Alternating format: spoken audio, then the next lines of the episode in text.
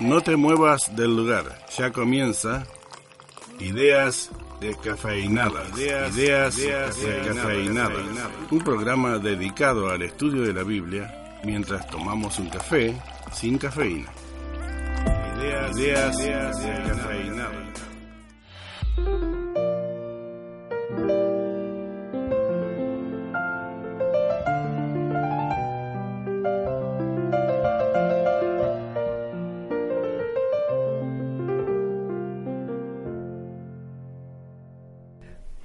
Noches a todos los oyentes de Radio Nuevo Tiempo Libertador. Estamos muy contentos de estar otro viernes más.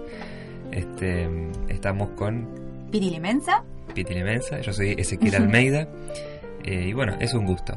Antes de comenzar, les vamos a dar, como siempre, los medios de comunicación, así pueden eh, acercarnos sus comentarios, sus opiniones. A través de la radio lo pueden hacer al celular 3434 56 85 30 lo repito, es 3434 56 85 30. A los que están en el exterior tienen que anteponer el más 549, que es el código de Argentina. También lo pueden hacer a través de Facebook, ¿no, Piti? Sí, tenemos una página en Facebook oficial de la radio, que es Nuevo Tiempo Libertador. También pueden hacerse amigos del perfil de la radio Nuevo Tiempo, que sería NT Libertador. Y también estamos en Twitter, como arroba NT Libertador. Exacto, esas son las vías de comunicación de la radio y también nos pueden contactar a través de nuestras páginas particulares del programa, que sería Ideas Descafeinadas en Facebook, en Twitter arroba ideasdecaf y en Instagram arroba ideas.decaf. Y bueno, en este programa vamos a hacer algo un poquito diferente de lo que venimos haciendo. Les trajimos una sorpresa, por así decirlo. En realidad les vamos a compartir este, algo interesante que tiene que ver con el tema, porque hoy vamos a estar estudiando acerca de lo que dice Pedro del sufrimiento. Ujú, Es un tema bastante complicado de tratar. Exactamente. Lo hemos estado estudiando. Primero queremos aclarar, como siempre, que no pretendemos ser dueños de la verdad. Acá vamos a proponer el tema y eh, sobre todo sobre estos temas que son complicados, hay muchas opiniones. Entonces, les queremos compartir esto. Es un audio, una, una parte de un diálogo de la película Amor y Muerte, la última noche de Boris Grushenko. Es una película dirigida por el famoso director Woody Allen y basada en, en los escritos de varios escritores rusos, entre ellos Fyodor Dostoyevsky, que ellos, entre todos los temas humanos que tratan, tratan también este tema de sufrimiento, así que vamos a escucharlo y después vamos a ver qué les parece. Natasha, amar es sufrir. Para evitar el sufrimiento no se debe amar. Pero entonces se sufre por no amar. De modo que amar es sufrir. No amar es sufrir. Y sufrir es sufrir. Si para ser feliz hay que amar, para ser feliz hay que sufrir, pero sufrir hace a uno infeliz, por lo tanto, para ser infeliz uno debe amar, o amar para sufrir, o sufrir de tanta felicidad, y dejémoslo que es un lío. Como vemos, Es un lío. es un lío. Lo quisimos compartir porque nos pasó a nosotros también que a veces profundizando estos temas nos enredamos y nos hacemos lío. Así que bueno, pero vamos a tratarnos con la dirección del Espíritu Santo como siempre y a través de la Biblia en contexto de entender un poco, un poco más acerca de estos grandes temas que son cruciales también para el sentido de, de nuestra vida. Así que bueno, quédense con nosotros, ya comienza Ideas Descafeinadas.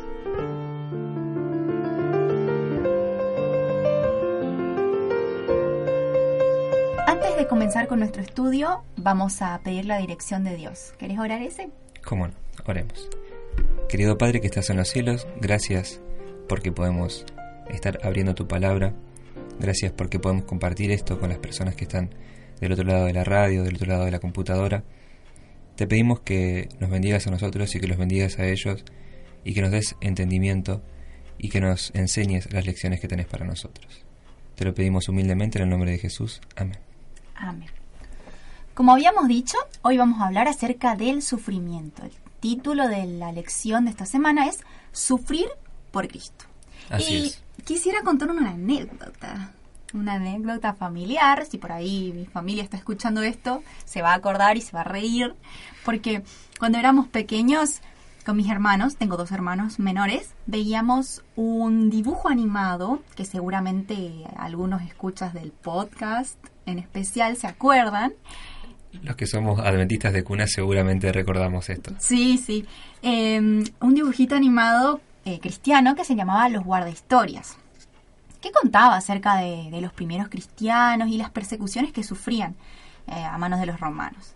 Pero como era un dibujo animado para niños, eh, tipo lo hacían de manera bastante divertida, lo menos dramática posible, porque no había que traumar a los niños, ¿viste? Claro, hasta jocoso era. Claro, era como que se caían los soldados, se enredaban en sus propias sí, sí. armas, como que, bueno, era, era divertido. Pero nosotros sabemos que no fue así. Lamentablemente no. Y me acuerdo que cuando éramos niños jugábamos, vamos a jugar a los guardahistorias. Y bueno, algunos hacían de soldados, otros hacían de cristianos. Entonces, eh, no fue divertido para nada.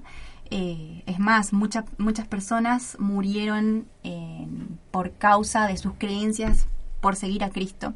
Hablábamos de esto en, en programas anteriores, ¿no? Los que quieren quizás ampliar un poco pueden remitirse a, eh, al programa de la semana antepasada.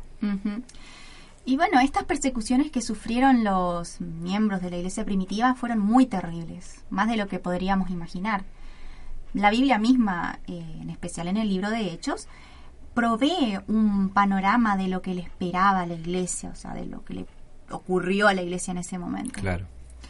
Y la persecución, con el sufrimiento que conlleva, también era claramente una realidad presente en la vida de estos cristianos a los cuales escribía Pedro. Claro, estamos eh, haciendo énfasis en esto porque justamente siempre la, la Biblia, los textos de la Biblia, sabemos que tiene unos primeros recipientes directos y nosotros seríamos unos recipientes secundarios del Claro. mensaje, ¿no? Es decir, nosotros estamos sacando lecciones a través de los principios que estos transmiten, pero los primeros recipientes de la carta de Pedro eran recipientes directos y estaban en una situación directa de sufrimiento y no cualquier tipo de sufrimiento, ya vamos a ver.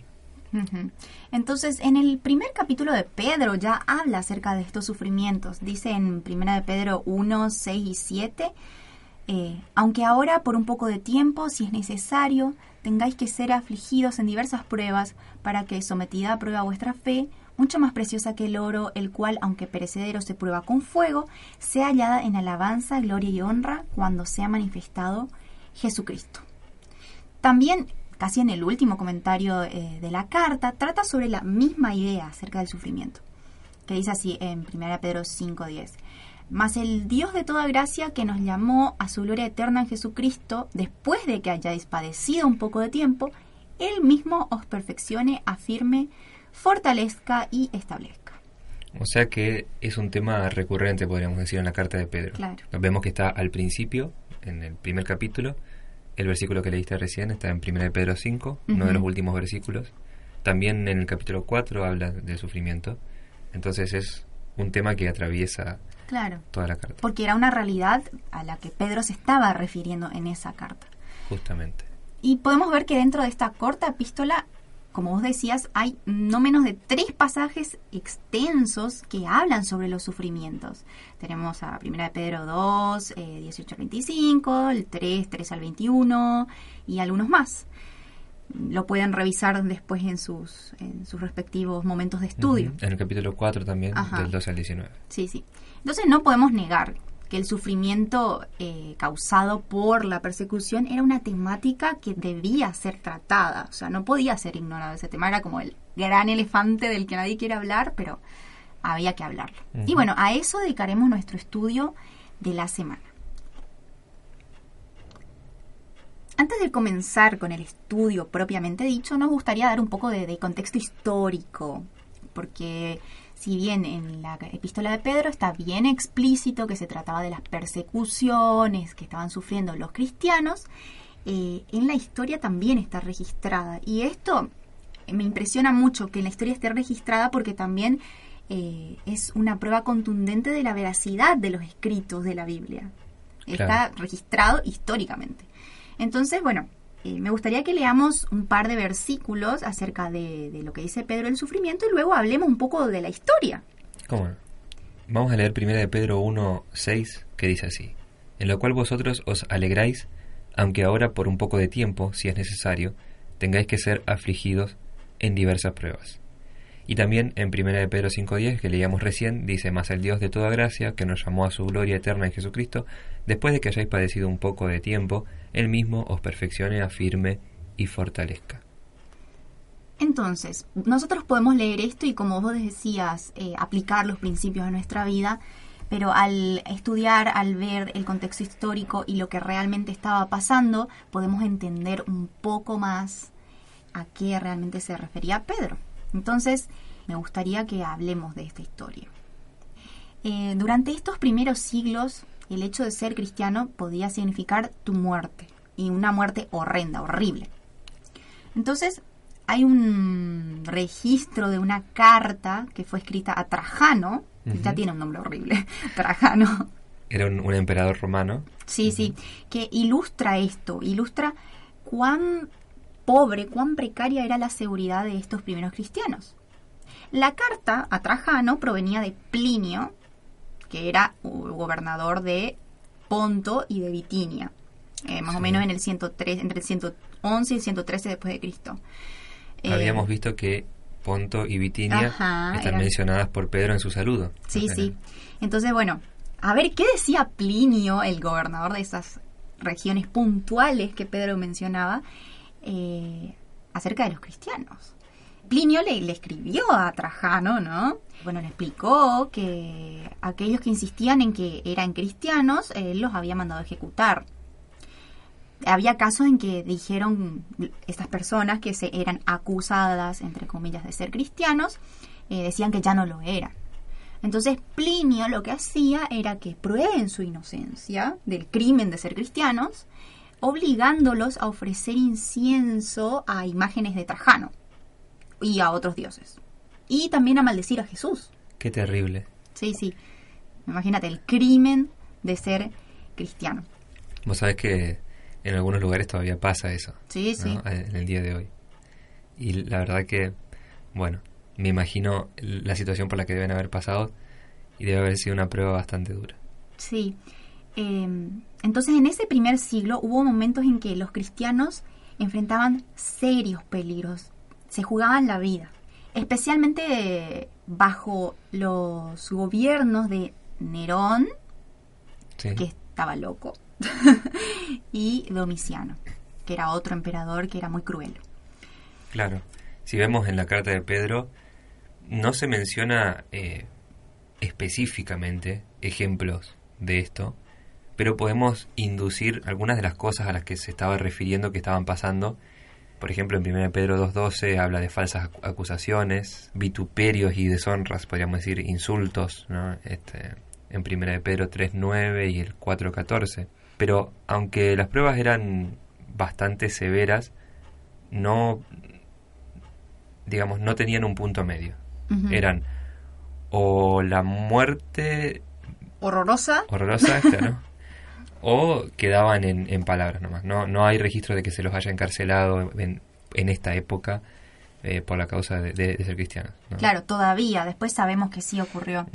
Entonces, Pedro también sabía, como vos habías dicho, que eh, estas, digamos, estas pruebas eran mucho más eh, dolorosas por el hecho de que había amigos, familiares, personas cercanas que los iban a traicionar, o sea, los sufrimientos no iban a ser solamente físicos, de dolor, de, sufrimiento en, la carne, por así decirlo, sino que iba a ser un sufrimiento emocional, porque iban a ser traicionados. Y la verdad que a, a mí se me hace bastante actual este tema, porque justamente el sufrimiento provenía de lo que hoy llamamos la corrección política, ¿no? Es decir, en ese momento era políticamente correcto eh, tener cierta religión que era la, predominante y que no era la cristiana, eh, aunque después los cristianos fueron eh, creciendo de manera exponencial. Pero como decías vos, el sufrimiento venía del lado de que, bueno, vos te hacías cristiano y probablemente ibas a sufrir la condena social, como un paria de la sociedad. Exactamente. Y digo que es actual porque hoy en día hay muchas ideas que son políticamente correctas, es decir, que uno tiene que pensar y que van en contra a veces eh, del mismo cristianismo, de los principios que nosotros creemos. Eh, a mí me pasa, por ejemplo, en, en mi contexto de estudio en, la facultad, eh, difícilmente yo en algún momento pueda levantar la mano y decir, yo desde la perspectiva cristiana creo esto y veo esto cuando me hablan de ciertos temas. ¿no? eso, eso, eso es corrección política.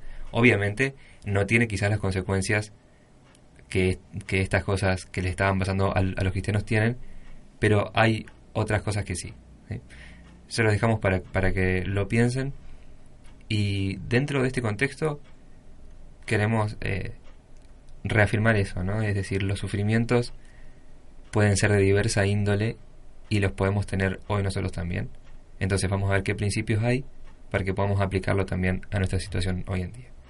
Ideas, ideas, ideas Y bueno, vamos a ver entonces ya de lleno, eh, vamos a abordar este tema del sufrimiento y vamos a empezar haciéndolo con cuál debería ser nuestra actitud frente al sufrimiento ¿no? y cuáles son los principios que nos indica Pedro en su carta.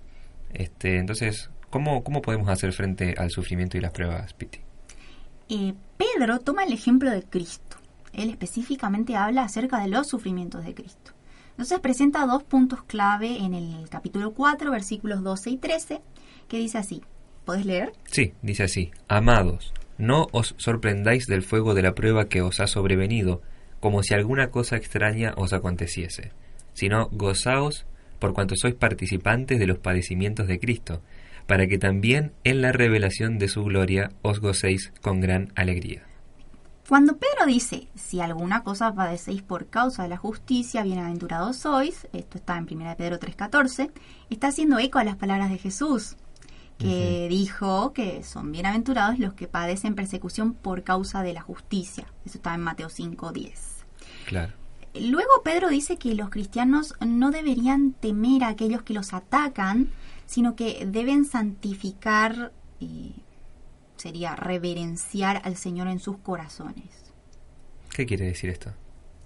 Esta afirmación de que el Señor está en los corazones y que debemos reverenciarlo, me parece que puede ayudar a detener el temor que se siente frente a, las personas que se les oponen, que se nos oponen en este caso. Entonces, lo que Pedro mm, eh, toca o sugiere es que los cristianos siempre deben tener eh, o siempre deben poder explicar la esperanza que tienen, pero deben hacerlo de un modo atrayente, con mansedumbre y reverencia. Esto tiene que ver mucho con lo que Pablo dice, todo lo que es bueno, lo, que es justo, lo que es puro, lo que, lo que es amable, tipo, tener eh, a Dios en el pensamiento constantemente. sí, en esto pensad. Entonces, tener esto en mente para poder hacerle frente a los sufrimientos, ¿cierto? a esto se refiere Pedro. Claro, esto habla de una actitud que pone el énfasis no en el sufrimiento, no en las cosas que están pasando, ya sean buenas o malas, porque podemos aplicarlas también a las cosas buenas, ¿no? Podríamos pensar que cuando nos pasan cosas buenas nos alegramos por eso. Y en realidad sabemos que nuestro gozo, nuestra felicidad está puesta en las cosas que no son terrenales. ¿no? Y bueno, Pedro habla de no sorprenderse acerca de este fuego de la persecución, porque si Cristo, que era el, el ejemplo de la bondad, de la mansedumbre, de la perfección, fue perseguido y sufrió, y nosotros que somos seguidores de Cristo probablemente también. Como hablábamos en lecciones anteriores, el discípulo llegaba a ser como su maestro.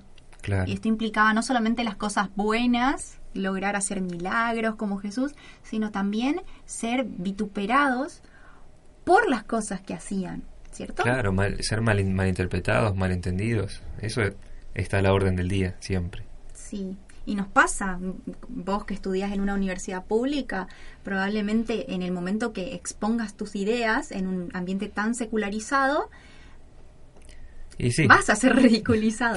Siento informarte Ojo, no, tampoco, tampoco vamos a caricaturizar claro. Eh, y generalizar. Hay personas muy respetuosas eh, también fuera del ambiente cristiano, porque a veces tendemos a, a pecar nosotros de, de, lo contrario, ¿no? Y de generalizar al revés hay personas muy respetuosas, pero nunca falta, nunca falta el que, eh, que directamente te ataca por, por, esa, por esas ideas. ¿no? Claro, entonces Pedro insiste en que los cristianos deben asegurarse de no proveer otra razón para ser acusados. O sea, ya sos acusado por ser cristiano, por ser bueno, poner entre comillas, ojo, ser cristiano muchas veces no implica ser bueno. Claro, es otro tema para hablar, sí se entiende. Pero bueno, en primera de Pedro 3.17 dice, ciertamente no hay mérito en sufrir por hacer el mal. Es decir, lo que marca la diferencia eh, es sufrir, digamos, por, por hacer el bien. Es decir, mantenerse fiel, hacer el bien y, bueno, si tienen que sufrir, ¿eh? Eh, es mejor que sufran haciendo el bien que haciendo el mal. Claro, dice así el versículo, porque mejor es que padezcáis haciendo el bien, si la voluntad de Dios así lo quiere, que haciendo el mal. Claro, y en esto, bueno, Pedro nos dice que sigamos el ejemplo de Jesús, ¿no? Como decías vos, creo que Jesús fue el ejemplo de justicia, de santidad, de perfección, de bondad, y aún así sufrió. Claro, porque también su vida era una reprensión constante para aquellos que, que no seguían los mismos principios. Y muchas veces va a pasar. Por, por supuesto, tampoco generalicemos, no caigamos en lo mismo. Claro. Eh, de decir que no, porque los que no son cristianos eh, nos ven a nosotros como el ejemplo y no nos quieren. no, hay personas eh, muy buenas esparcidas por todo el mundo, así como también hay cristianos que no siguen las pisadas de Jesús. Trajiste, trajiste un buen punto, porque el enemigo sabemos que es Satanás. El sufrimiento es traído por él. Sí. Eh, y bueno, tenemos que tener cuidado a veces de no definir al enemigo como, como alguna persona o alguna institución humana, eh, porque de ninguna manera, de hecho, como decíamos recién, estaríamos pecando de hacer lo mismo que, que nos quejábamos, por así decirlo, ¿no? que, que decimos que nos trae sufrimiento. Pero bueno, entonces, resumiendo, eh, ¿cuál debería ser nuestra actitud ante el, sufrimiento? Bueno, tenemos el ejemplo de, Jesús, ¿no? Atravesar el sufrimiento, atravesar las pruebas, siendo fieles a los principios en los que nosotros creemos, ¿no? Eh, y ya vamos a ver cómo, cómo, esto nos ayuda, ¿no? Pero esto ayuda a, primero a dar un testimonio, ¿no? A glorificar a Jesús, pero aparte cuando ponemos nuestros ojos y nuestros pensamientos en todas, en todas estas cosas y atravesamos la prueba de la mano de Dios, nuestro gozo es intrínseco, es decir, viene de adentro. Y entonces ya no importa tanto lo que pasa afuera, ¿no? No importa tanto si tenemos sufrimiento, si tenemos problemas, porque justamente tenemos una esperanza que es mayor que, que todo esto. Y hay una frase que creo que todos la, conocemos, más ahora con las redes sociales que todo el mundo comparte, ¿no? Pero que, dice, no le digas a Dios cuán grandes son tus problemas, sino dile a tus problemas cuán grande es tu Dios. Eh, pero es, es así, es muy cierto, ¿no? Claro. Tenemos una esperanza que es mucho más grande que cualquier sufrimiento que, que pueda haber. Y si bien en la Biblia se hace mención del sufrimiento como el crisol refinador, no creemos que Dios sea el causante del mal que nos hace Dios. O sea, el mal está porque hay pecado.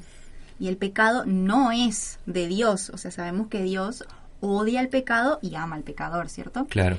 Que, eh, ya lo, dijimos la semana pasada y creo que lo vamos a repetir muchas veces. en esta lección, eh, los que quieren ampliar pueden leer el comentario bíblico acerca de estos, versículos de, Pedro. El comentario bíblico adventista explica un poco mejor que eh, según la Biblia, el, causante del sufrimiento es Satanás, a través de su rebelión, etcétera. Pero también vimos eh, el año pasado, en, los trimestres anteriores, el libro de Job, estuvimos leyendo. Y detrás del sufrimiento está el mal. ¿no? Y el tema del mal es algo que nosotros como seres finitos, con una vida de unos pocos años, en una historia de miles de años, e inclusive en un universo que no podemos abarcar, probablemente no vayamos a entender esto. Entonces tenemos que ser humildes y por lo menos abarcar estos temas con la humildad que requiere. Dice, dice en Job, o sea, ¿dónde estabas vos cuando yo creé el mundo? ¿Dónde estábamos nosotros? Entonces, hay cosas que, que, tenemos que confiar que Dios sabe, ¿no? Cómo, cómo las hace y, y por qué las maneja de cierta manera. Sí, me parece que la ciencia nos ha llevado a, a, creer o a pensar que debemos darle una respuesta a todo. Y hay veces que hay que bajar la cabeza, como vos decís, ser humildes y decir, no tengo respuestas para todo. Tampoco intentar encontrar esas respuestas porque uno se empieza a enredar. Es como Claro. escuchábamos en el audio anterior. Claro. sí. Dejémoslo que es un lío. hace un lío. Sí. Ahora, como decíamos, eh, si bien no pretendemos entenderlo todo, nuestra posición es que no creemos que Dios es el causante del sufrimiento. Por el contrario, Él nos ayuda a traspasar estas pruebas y a salir fortalecidos de ellas. Por eso me parece que usa esto, esta figura del crisol refinador. El crisol está. Vamos Claro. a pasar por él porque estamos en el mundo y el mundo es como el crisol. Entonces, Claro. lo que hace Dios es ayudarnos a traspasar por la prueba y salir como oro refinado, dice Pedro. Claro, eh, como decíamos, el, el plan de Dios es extenso, probablemente no lo entendamos todo, ¿no? Y hay muchas cuestiones en juego en el universo entero, o sea, eh, leemos en el gran conflicto, de paso los que no lo han leído los invitamos a leerlo porque da una perspectiva de, de en qué contexto universal estamos, ¿no? Pero al final, absolutamente todo lo que ocurre en el mundo, sea bueno o sea malo, se dirige hacia, hacia el propósito que tiene Dios, para el cual nos predestinó, dice eh. Pablo, Claro. que es la restauración de todas las cosas. ¿no? Sí, me gustaría contar rápidamente una, un- una historia a modo de ilustración. Sí, Eh, había un niño pequeño de unos dos o tres años que estaba sentado en el piso y su mamá estaba haciendo un tejido, estaba bordando. Y el niño miraba desde abajo y veía el bordado y se veía horrible. No sé si viste alguna vez un bordado de abajo. Sí, están mi- todos los nudos, están todos... Mi abuela tejía y- y, yo también veía así desde abajo este, lo que estaba haciendo y parecía un... Parece horrible, ¿no? sí, Entonces el niño le preguntaba a la mamá, ¿qué estás haciendo? Es horrible lo que estás haciendo, no me gusta. Esperá un poquito, todavía no termino, le dice la mamá. Entonces cuando terminó lo sentó al niño en la falda y resulta que era un hermoso paisaje bordado con un sol, con unas nubes, con un lago. Resultó ser un hermoso bordado.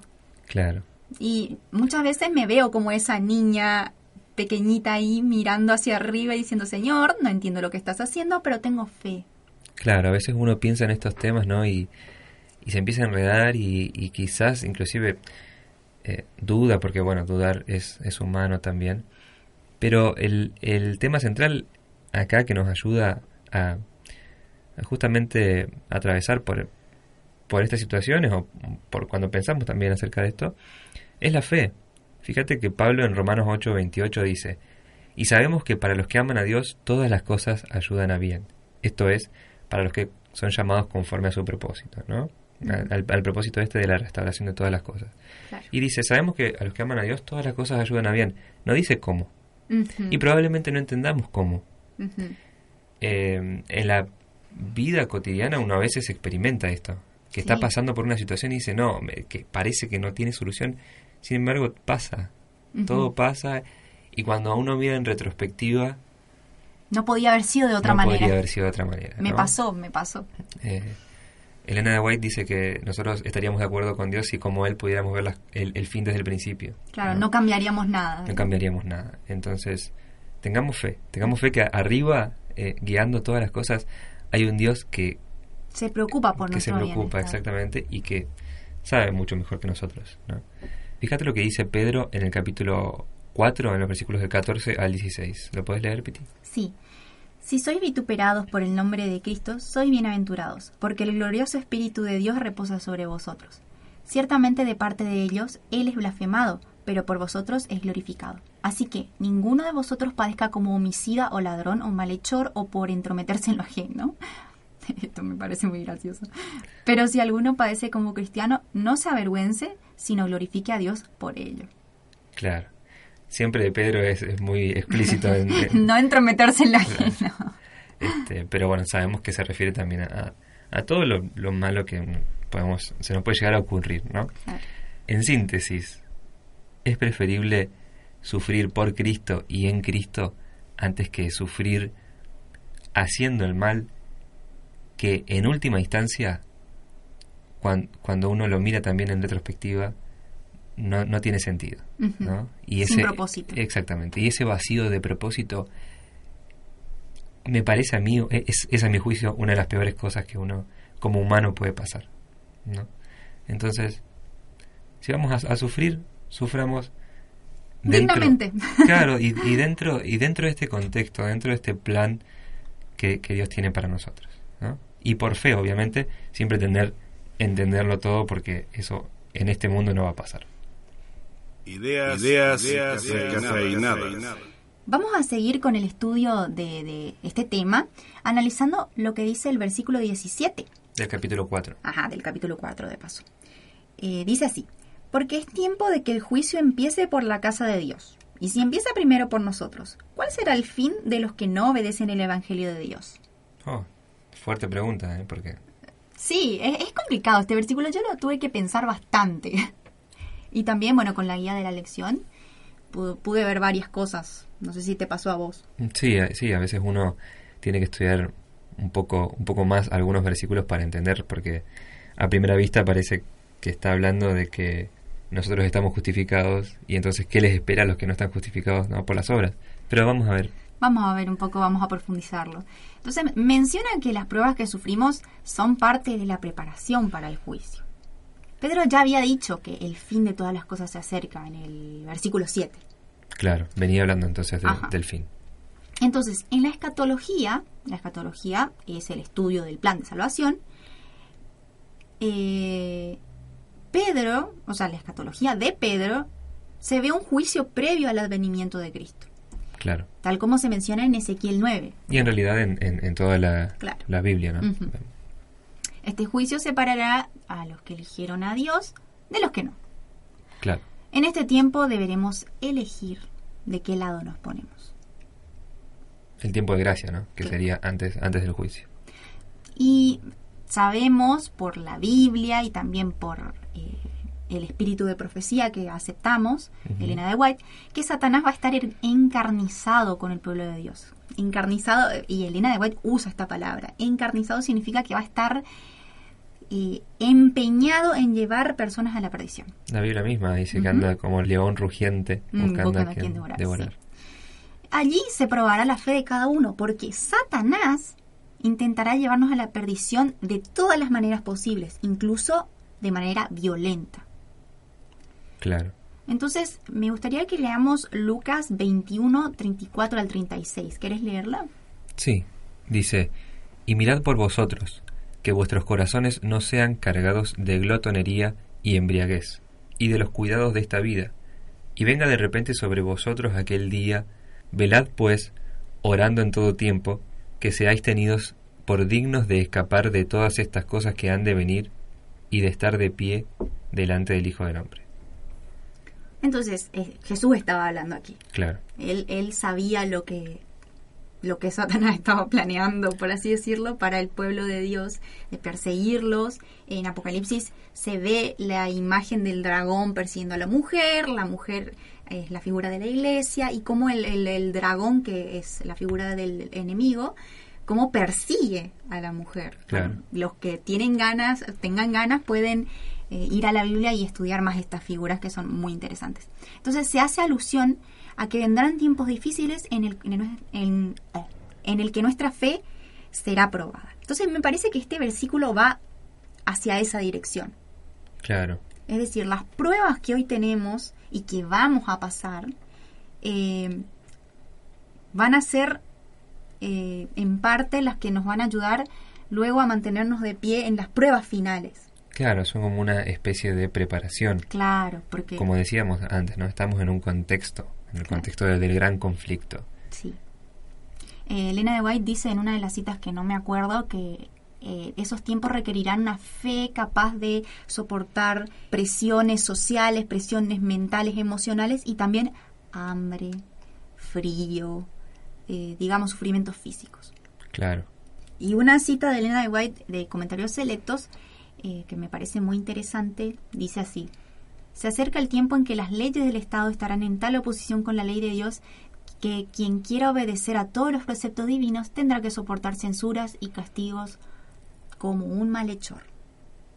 Mira. Es una cita fuerte, ¿cierto? Sí, va a ser una injusticia terrible. hay otra cita también que dice que todo el que crea y obedezca a la palabra de Dios va a recibir reproches y persecución. Eso también está en comentarios selectos. O sea que se vienen tiempos difíciles. no sabemos exactamente en qué tiempo, pero el tiempo del juicio eh, tiene, como sabemos, un tiempo que se llama de angustia, no por nada. Es un tiempo de angustia. Entonces, este sufrimiento que podemos tener ahora sirve de preparación y a eso se está refiriendo Pedro entonces en el versículo 17. ¿no? Como leíamos, es necesario que el tiempo de juicio empiece por la casa de Dios.